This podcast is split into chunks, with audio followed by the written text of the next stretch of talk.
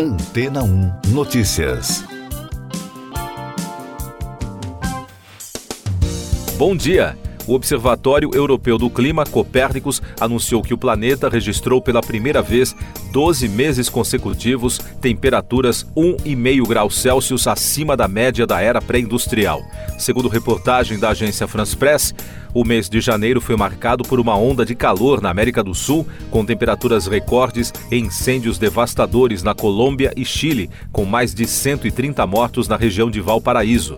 Os meteorologistas da Central informaram que de fevereiro do ano passado a janeiro deste ano, o mundo registrou uma temperatura média 1,52 graus Celsius superior à do período 1850-1900. Eles consideram esse registro uma advertência à humanidade.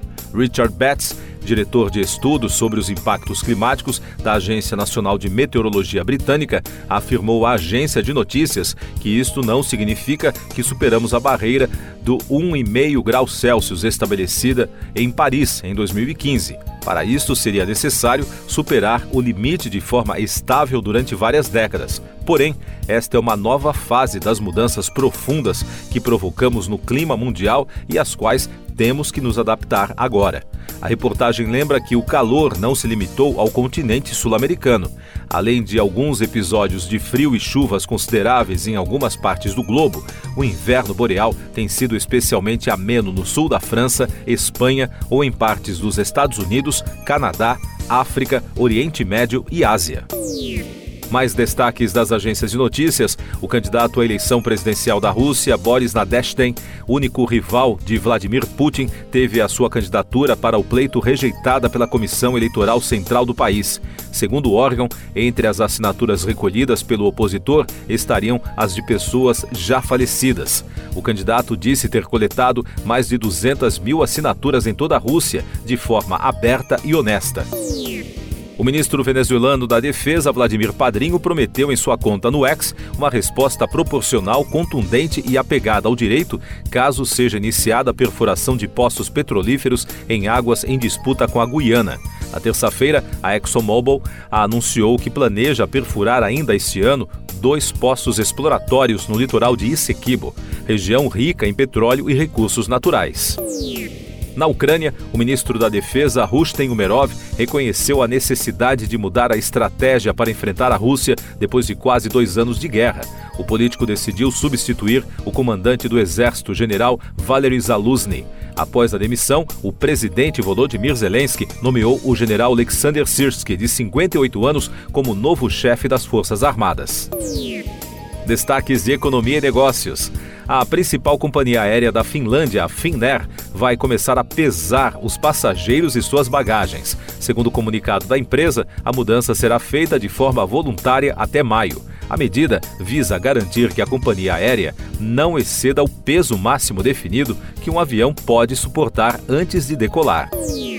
E no Brasil, dados do indicador de demanda das empresas por crédito da Serasa Experian indicam que as empresas buscaram 1,8% a mais de crédito em 2023 do que no ano anterior.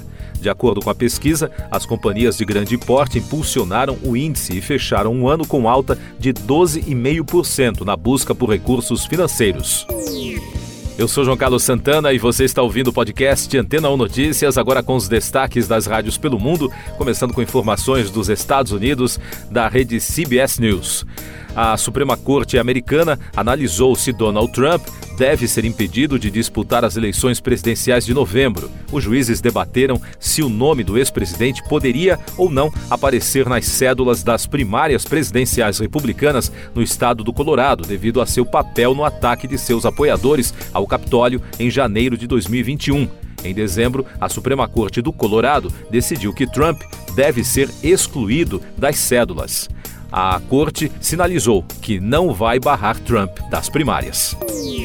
O Super Bowl 2024 está preparando não apenas a organização do confronto final entre os principais times da NFL, mas também um importante marco ambiental. Segundo a CBS, este ano o Allegiant Stadium em Las Vegas sediará um Super Bowl movido inteiramente por energia renovável pela primeira vez na história do evento time da casa, The Las Vegas Raiders, firmou um acordo de 25 anos para comprar energia da nova instalação solar da NV Energy, localizada no deserto de Nevada.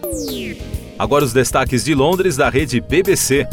40 das maiores estrelas da moda, da música, da televisão e de diversos outros setores foram convidadas para estampar a última capa da revista Vogue britânica, comandada pelo lendário Edward Enninful. Após seis anos como editor-chefe da revista, o diretor encerrou os trabalhos na publicação na quinta-feira. Com 76 edições e mais de 153 celebridades estampando as capas, Edward foi o primeiro editor-chefe negro a comandar a famosa revista de moda e estilo de vida. Agora, ele assume o novo cargo de consultor criativo e cultural global da publicação. Várias escolas foram fechadas em todo o Reino Unido à medida que a neve cai em partes do território. Dois alertas meteorológicos estão em vigor para neve e gelo à medida que as temperaturas despencam em todas as quatro nações. A chuva é esperada nas áreas do sul do Reino Unido, mas em qualquer lugar ao norte de Midlands e norte do país de Gales haverá uma mistura de chuva e neve.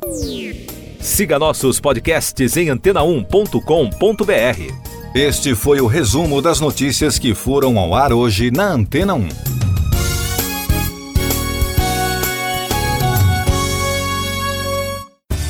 Depois de tanto conteúdo legal, que tal se hidratar com água rocha branca?